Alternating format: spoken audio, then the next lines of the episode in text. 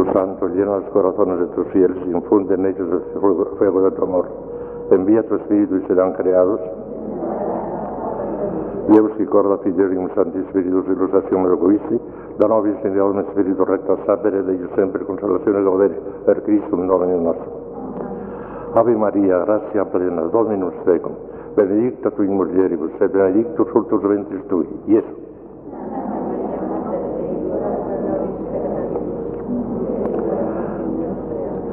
Reina del Santísimo Rosario, San José, Santo Padre Domingo, Santa Catalina de Siena, Santa Teresa de Jesús, San Juan de la Cruz. Pues vamos a seguir, no a empezar porque ya empezamos en tres lecciones anteriores. Les decía el primer día, y hace falta recordarlo, porque hay que tenerlo siempre presente, que todo el sistema místico de San Juan de la Cruz se funda en un principio fundamental. Dios lo es todo y la criatura es nada.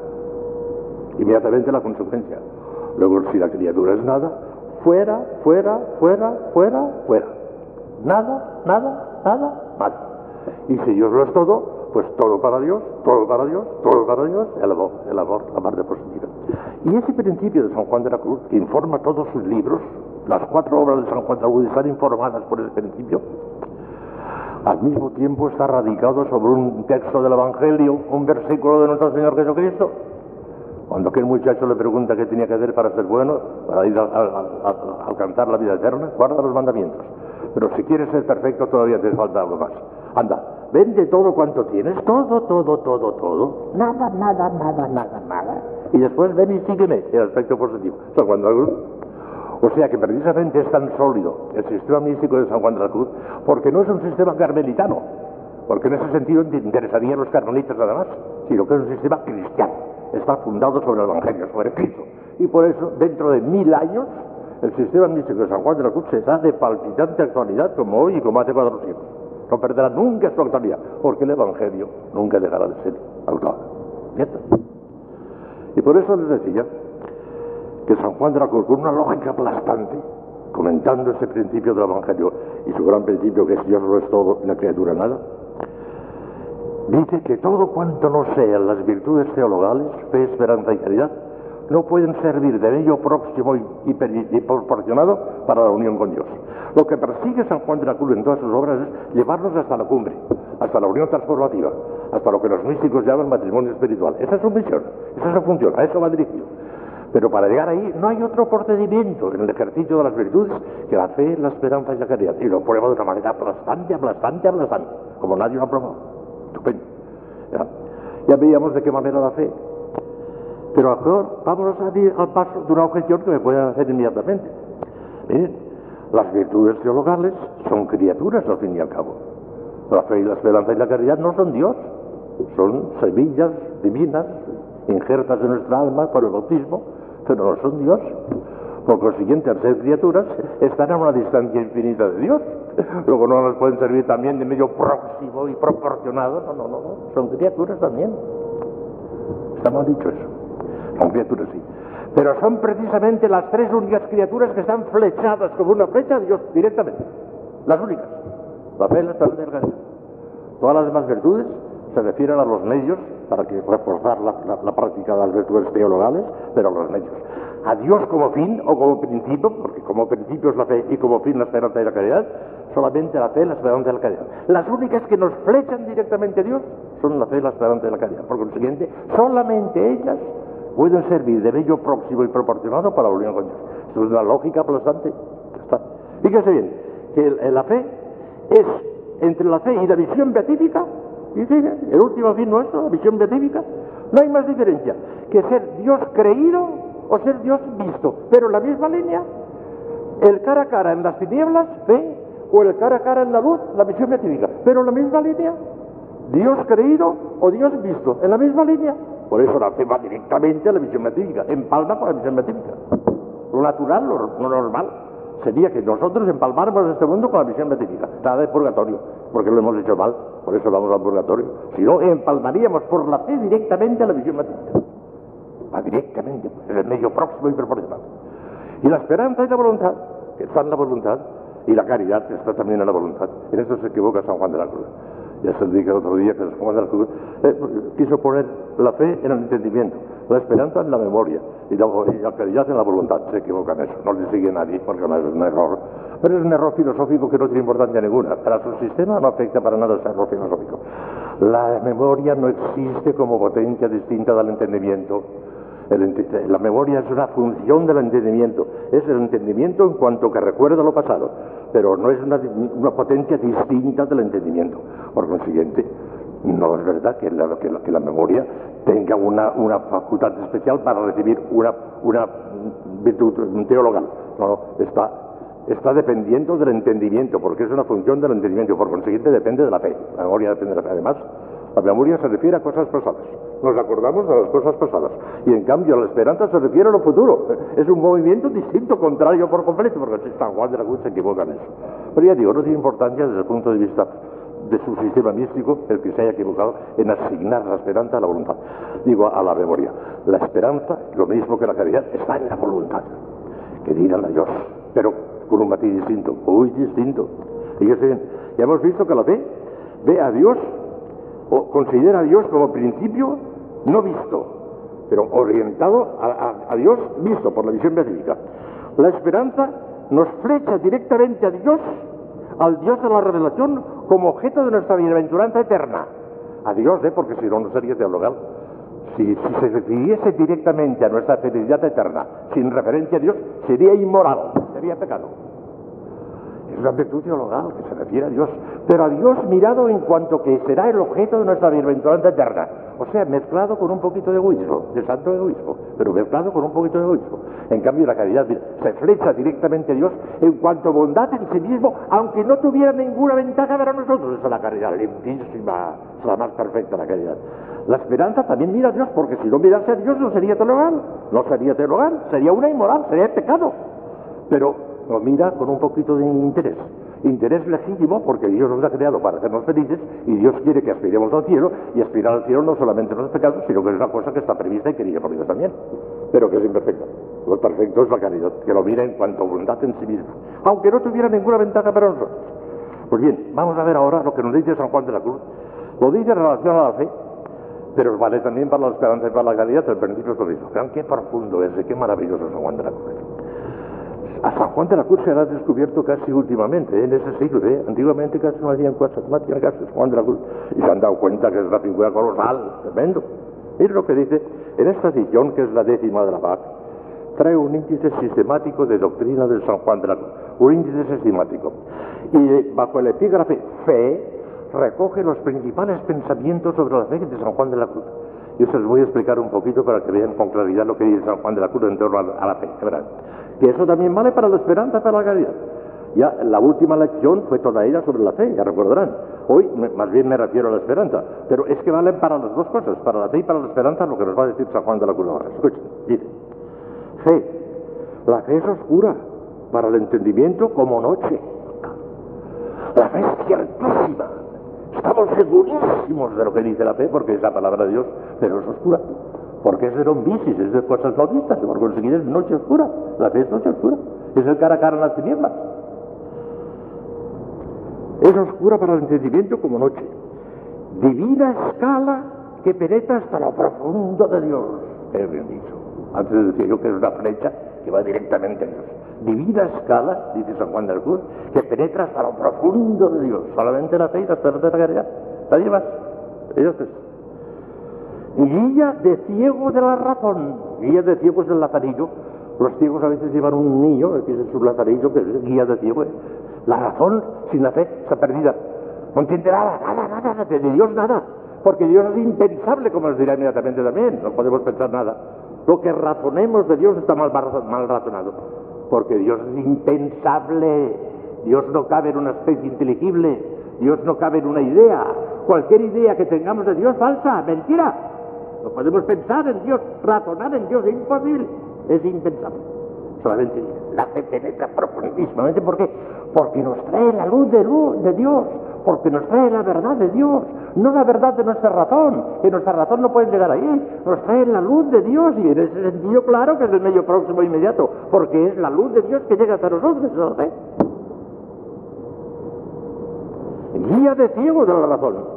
Sin esa guía de ciego, la razón está ciega, absolutamente ciega. Cuanto menos el alma obra con habilidad propia, es más segura porque va más en. Hemos de fiarnos de la fe y de nada más que de la fe.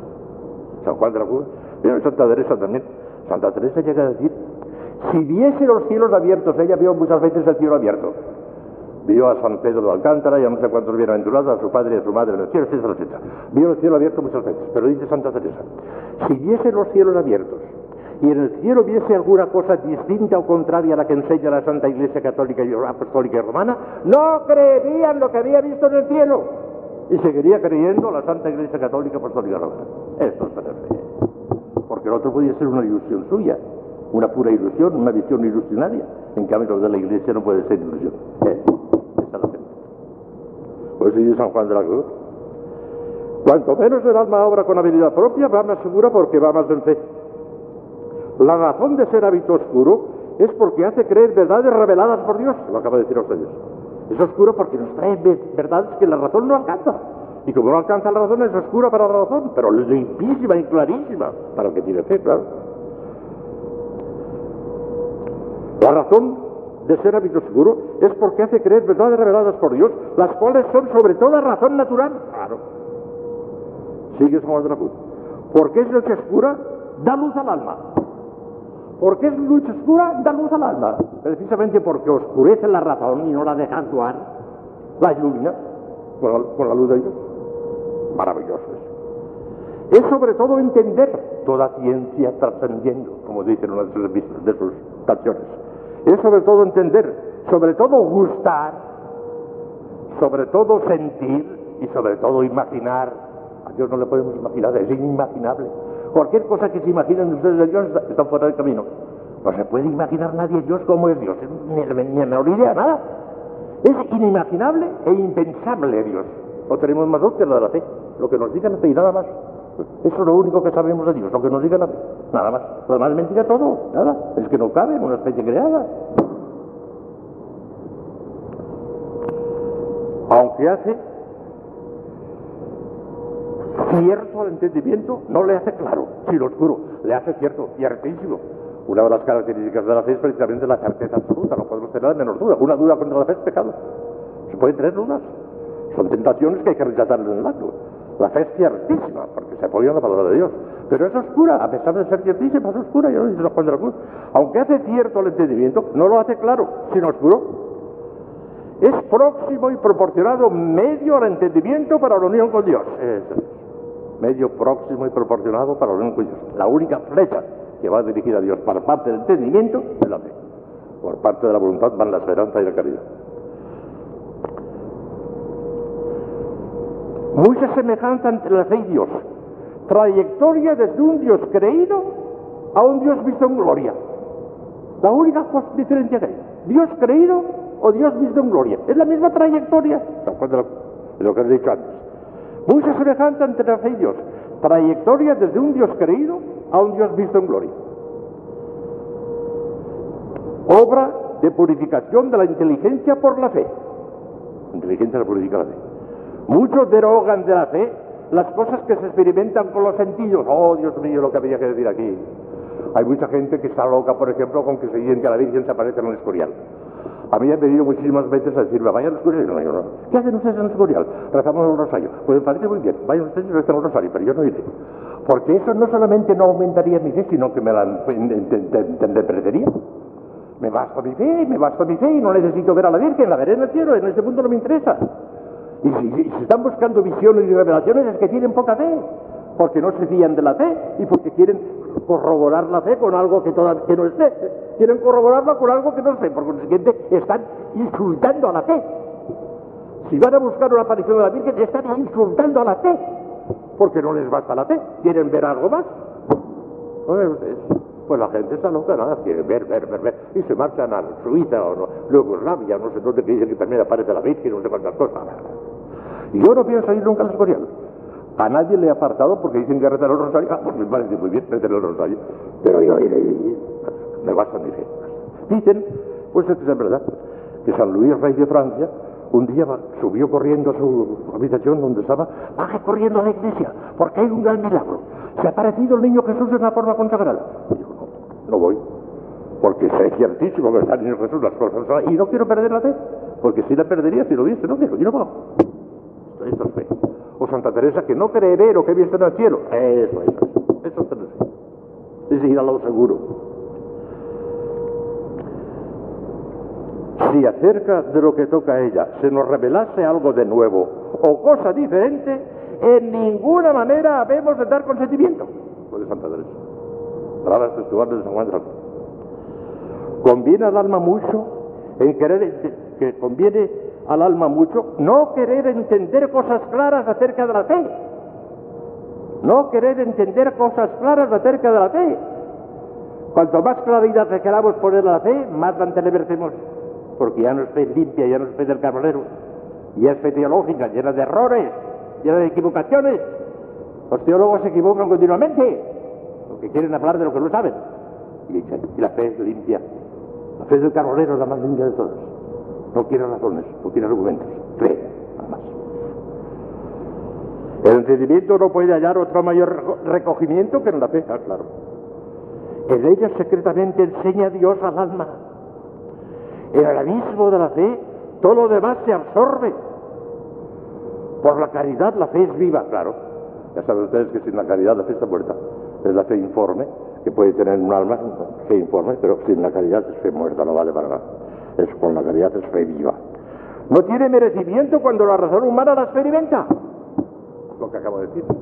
Cuando tratamos de explicarlo, entonces perdemos el merecimiento de la fe, ya no, ya no es limpia ya no es limpia. Queremos razonar, queremos expresar. Entonces la teología no sirve para nada, es mala. No, no. La teología sirve para defender el dogma, para decir que somos muy razonables en creer, los motivos de credibilidad y demás, pero para iluminar la fe, ni una sola palabra, ni una. Es otra cosa. La teología es la razón, tratando de escudriñar la fe, pero con, razones no se puede escudriñar la fe, inclusive nuevo. Santo Tomás, Santo Tomás lo sabía muy bien, lo decía muy bien Santo Tomás. El abismo de la fe, todo lo demás se absorbe. Por la caridad de la fe viva. No tiene merecimiento cuando la razón humana la experimenta, ha perdido en ella. Cuanto Dios es más creído y servido sin señales, tanto más es el alma esclarecida, sin señales. Dios solo mira a la fe y pureza del corazón del que ora palabras textuales la Cruz, textual todo esto. Dicho en distintos sitios. Aquí pone la referencia, tal libro, tal página, tal... La referencia no la digo, pero no importa. Aquí. No hace Dios milagros por la imagen. Otra cosa de la gente. Ha de ser aquella imagen. Porque si no es aquella imagen ya no vale. Ah, no hace Dios milagros por la imagen, sino por la devoción y fe que se tiene. Querer sentir a Dios y gustarle como si fuese comprensible es impureza de la fe, palabras sexuales. Querer sentir a Dios y gustarle es que querer sentir a Dios y gustarle como si fuese comprensible, el que es impensable, es impureza de la fe. Claro, lo que estoy diciendo. Fe del carbonero, hijas mías, eso es la buena. Con la fe va amparada el alma contra el demonio. Ah, claro. El demonio teme al alma de fe. ¿Sabe que no tiene la que allí? Dios es la sustancia de la fe. Dios mío. Esto no se le ocurrió ni a Santo Tomás. Es lo más profundo que ha dicho Santo, San Juan de la Ni a Santo Tomás se le ocurrió esto. Dios es la sustancia de la fe. O sea que la fe es Dios. Es Dios. Es, Dios que no le vemos, pero es Dios. Es la sustancia de la fe. La fe es Dios sin verle. Eso lo dijo Luis Santo Tomás, no se atrevió Santo Tomás a decir eso. Y puede ser que teológicamente sea discutible, porque es mucho decir. ¿eh? Dice que Dios es la sustancia de la fe. Como si la fe fuese Dios, no visto, pero Dios. La fe ya les he dicho al principio que como es la virtud creada, es la criatura, no es Dios. Pero vamos, ya se entiende lo que quiere decir San Juan de la Cruz, ¿eh? que la fe es ya lo más grande que puede tener en contacto con Dios, en contacto con Dios, lo más grande. Tanto que llega a decir que es la sustancia de la fe, que eso, vuelvo a decir, no lo dijo Santo Tomás y me parece indiscutible. No se puede decir así como así. Ya veremos mañana cuando hablemos de la caridad, el amor de las, de las almas que han llegado a la unión transformativa. Como dice cosas que tal como suenan no pueden ser. San Juan de la Cruz exagera. Ya veremos mañana. Mañana, ¿eh? Porque aunque sea fiesta, hay que utilizar los tres días, si no quedará esto en, el aire. Vamos ver. Con la fe va amparada el alma contra el demonio, ya lo hemos dicho antes. Dios es la sustancia de la fe y el concepto de ella. Y la fe es el secreto y el misterio. El secreto y el misterio. Esto ya es verdad. Es el secreto y el misterio. A la madre Teresa Ortega está obsesionada por el misterio. El misterio. Lo que atraía de Dios era el misterio. El misterio es la fe. Lo que sabemos del misterio es la fe. Y nada más. Es lo que sabemos del misterio. Lo que razonemos del misterio es mentira. Lo que nos dice la fe. Es lo que sabemos. Dios es la sustancia de la fe y el concepto de ella. Y la fe es el secreto y el misterio. Y ella y el amor son los mozos de ciego para llegar a lo escondido de Dios. La fe son los pies con que el alma va a Dios. Palabras textuales de San Juan de la Cruz. Los mozos de ciego que llevan el alma a Dios son la fe y el amor. Sobre todo el amor también la fe. Sin la fe estamos perdidos. Va- van refiriendo mil gracias las verdades de la fe. Las verdades de la fe van refiriendo mil gracias. Ya no creo que les van refiriendo. Sus verdades están como en dibujo, porque claro, son oscuras, no son del todo claras ni mucho menos. Es fuente cristalina la fe. Qué bonito esto. Es de Cristo y como cristal. Palabras textuales, la Juan de la Cruz. ¿eh? Es fuente cristalina. Es de Cristo y como cristal. Nos da y comunica a Dios cubierto con los semblantes plateados de las proposiciones y artículos de la fe. Nos dice la sustancia entendida. Se sujeta en el entendimiento por la fe, claro, el entendimiento. Y en la voluntad por el amor. La caridad en la, la voluntad.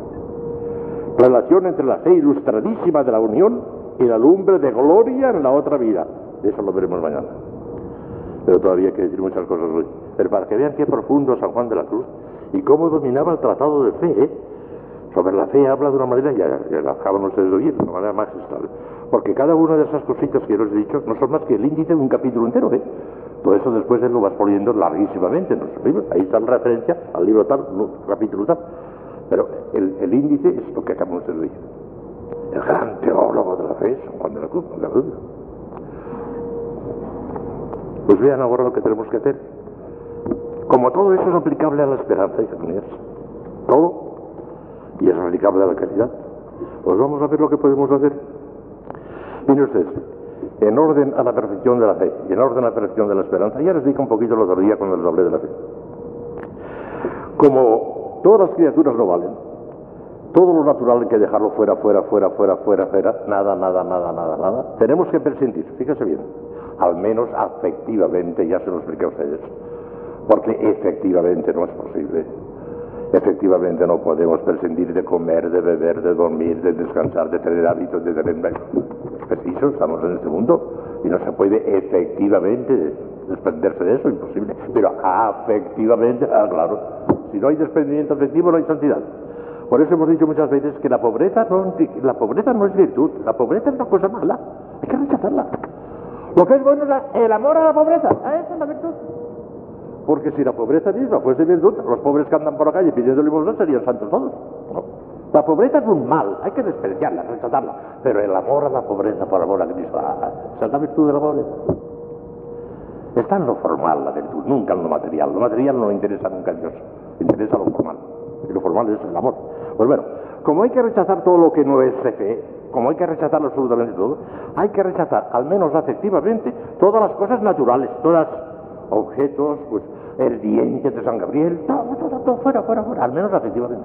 Como tengan apego a una cosa de esas, no llegarán.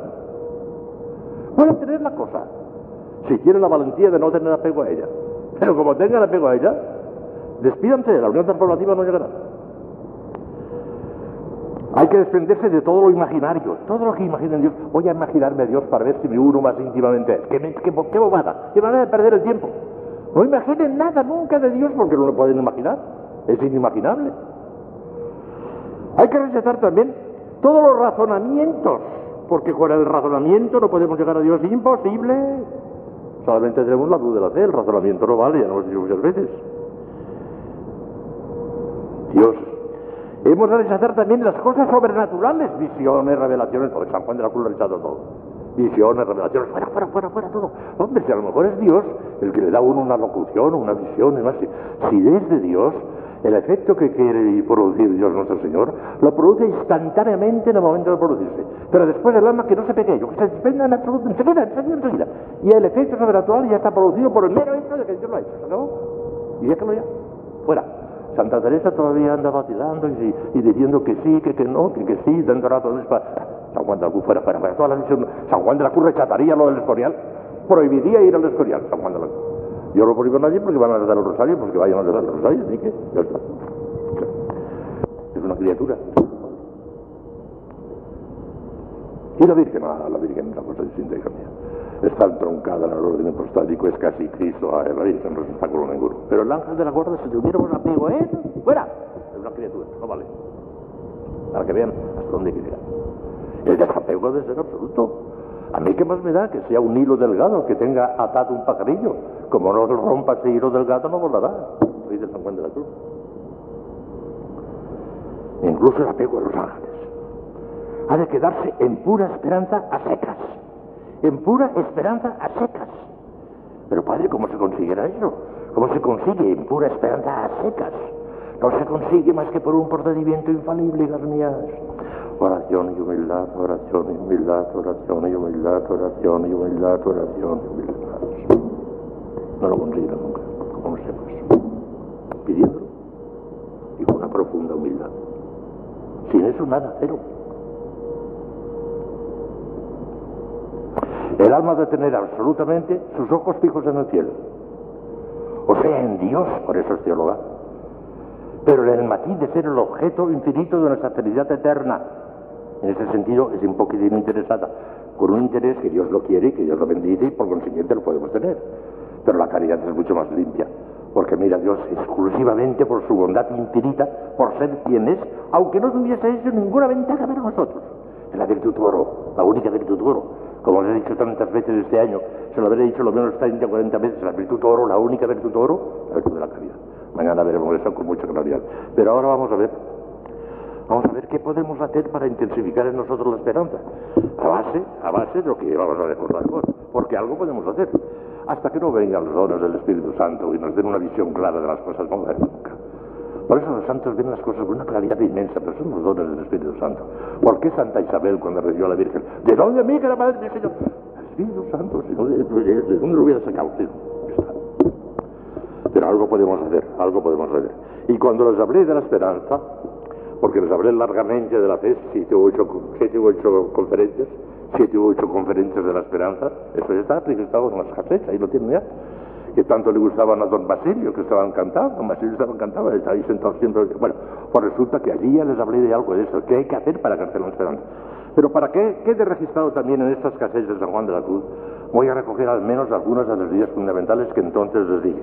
Para algunas de ustedes sonarán a, reloj de repetición, pero conviene que algunas veces oigamos relojes de repetición porque son cosas fundamentales. Mire ustedes, por ejemplo, hemos de procurar levantar los ojos al cielo. Todo lo de acá es sombra y vanidad y engaño.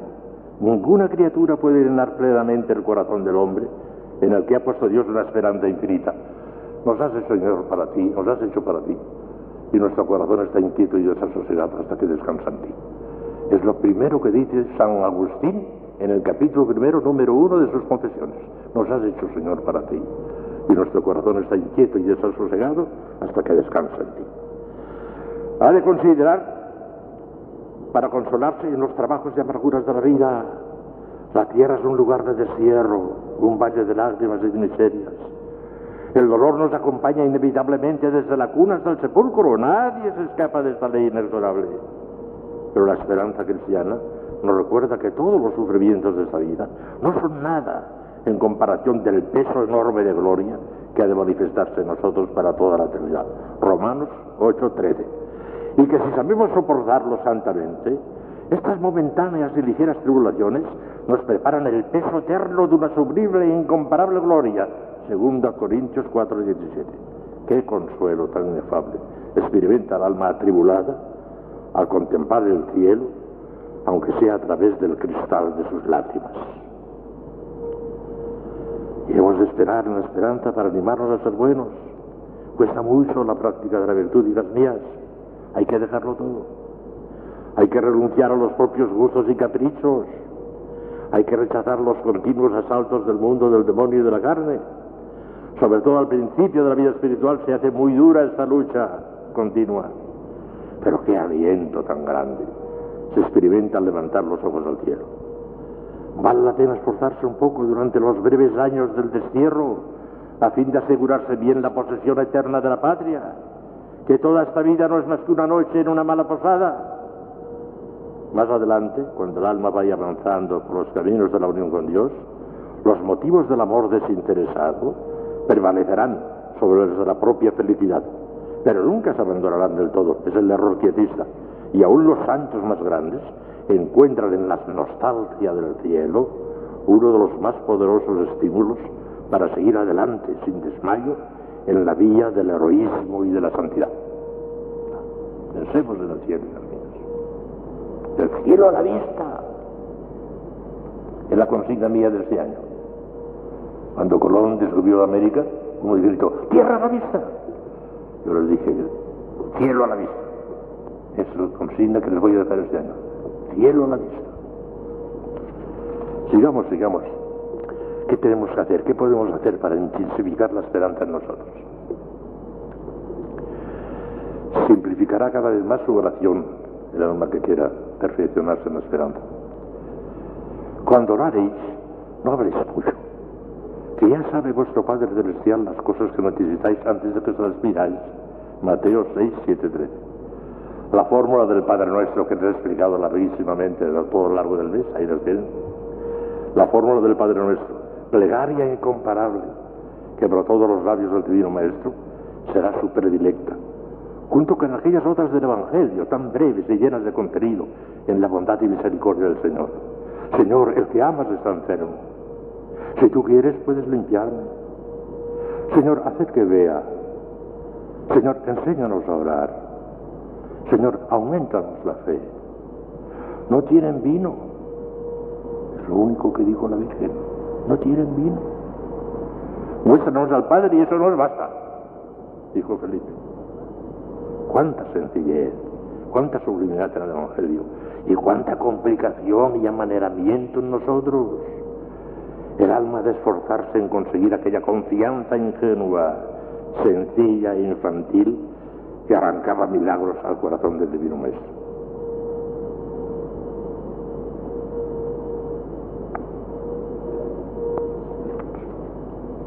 supongo, suprimo muchas cosas, pero quiero leer esto. Estoy leyendo está en de la perfección. Es el efecto más característico de la esperanza que se desprende de su misma definición. Es un vivo sentimiento de la grandeza y majestad de Dios que la sumerge en una adoración profunda, llena de reverencia y de humildad.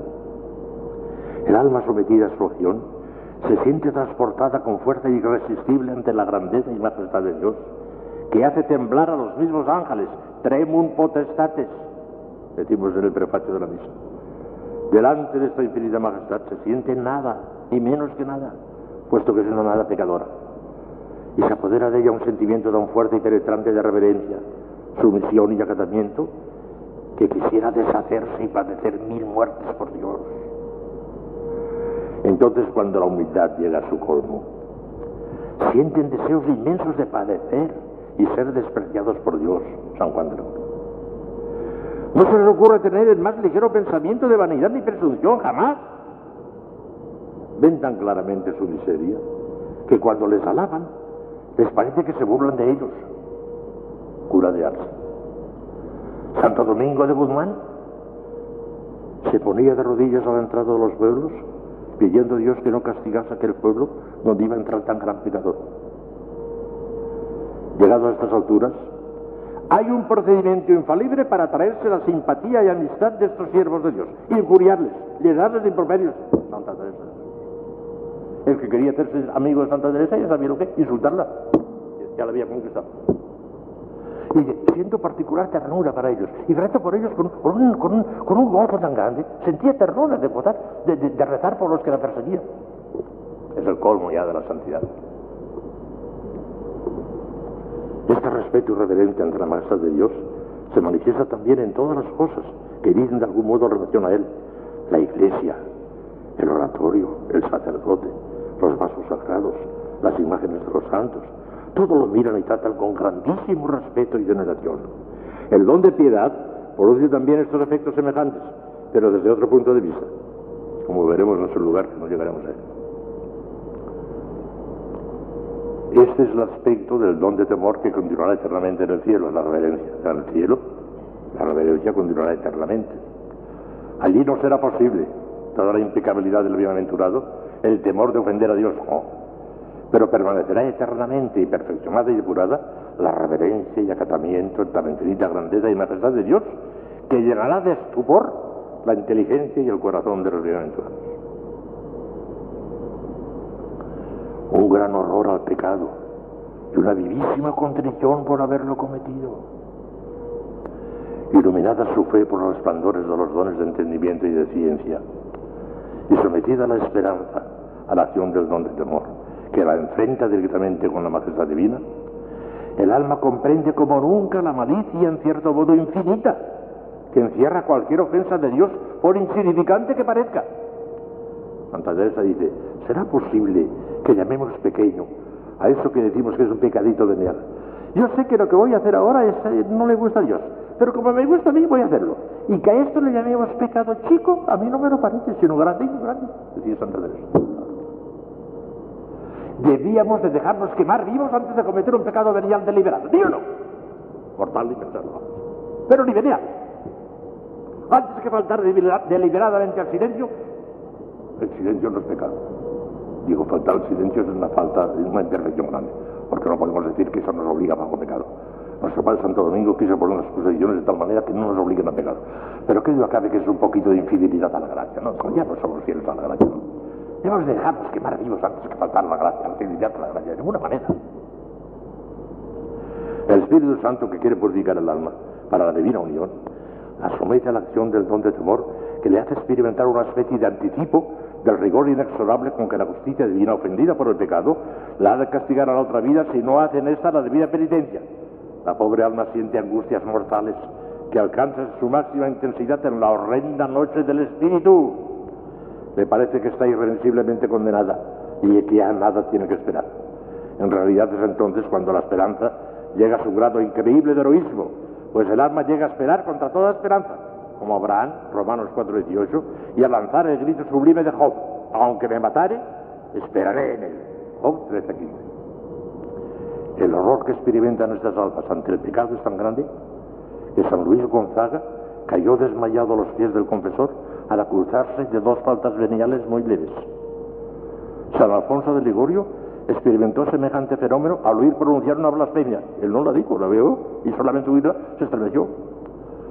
Santa Teresa de Jesús escribe que no podía haber para mí muerte más recia que pensar si tenía ofendido a Dios. Y de San Luis Beltrán, nuestro santo de la orden, se apoderaba tal temblor al pensar en la posibilidad de condenarse y de ofender a Dios, perdiendo con ello eternamente a Dios, que los cristales de su habitación retemblaban como cuando pasa por la calle cercana un camión. San Luis Beltrán. Su arrepentimiento por la falta es vivísimo. De él procede el ansia reparadora, la sed de inmolación, la tendencia irresistible a crucificarse de mil modos. Experimentan continuamente estas almas. No están locas. Es una consecuencia natural de las emociones del Espíritu Santo a través del don de temor. Voy a terminar enseguida, pero quiero leer otra cosita muy importante. Otro sentimiento que experimentan estas almas cuando la esperanza es firmísima es una unímoda confianza en Dios. Ya saben que cuando la esperanza hay dos pecados. Uno por exceso, la presunción, pensar que podemos salvarnos sin ayuda de Dios, pecado gravísimo de la esperanza, o la desesperación, pensar que ya no podemos salvarnos, otro pecado gravísimo de la esperanza, uno por exceso, por exceso y otro por defecto. Bueno, pues, niño da confianza en Dios, las almas que tienen la esperanza firme, intensa, tienen esta confianza. Nada es capaz de desanimar a un siervo de Dios cuando se lanza a una empresa en la que está interesada la gloria de Dios. Diríase que las contradicciones y obstáculos, lejos de disminuirla, intensifican y aumentan su confianza en Dios, que llega con frecuencia hasta la audacia. Recuérdese, por ejemplo, los obstáculos que tuvo que vencer Santa Teresa de Jesús para la reforma carmelitana y la seguridad firmísima del éxito con que emprendió aquella obra superior a las fuerzas humanas, confiando únicamente en Dios. Dijeron, usted, deja de estar a la celda, escóndese. Se escondía inmediatamente y no decía nada. Pero decía, él se tiene que hacer porque ame lo dicho el Señor. Eso se tendrá que hacer. Tiene una confianza inmensa en Dios. Ella obedecía en acto. No nada, no hacía nada. Obedecía en acto. Pero la confianza en Dios tiene que hacerse. Me lo ha dicho el Señor. Llegan como de Abraham, dice San Pablo, a esperar contra toda esperanza. Romanos 4:18. Y están dispuestos en todo momento a repetir la frase heroica de Job, aunque me matare, esperaré en él. Job 13:15. Esta confianza heroica glorifica inmensamente a Dios y es de grandísimo merecimiento para el alma.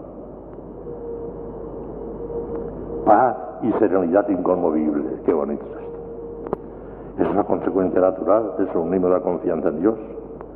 Nada es capaz de perturbar el sosiego de su espíritu. Burlas, persecuciones, calumnias, injurias, enfermedades, fracasos, todo resbala sobre su alma como el agua sobre el mármol sin dejar la menor huella ni alterar en lo más mínimo la serenidad de su espíritu.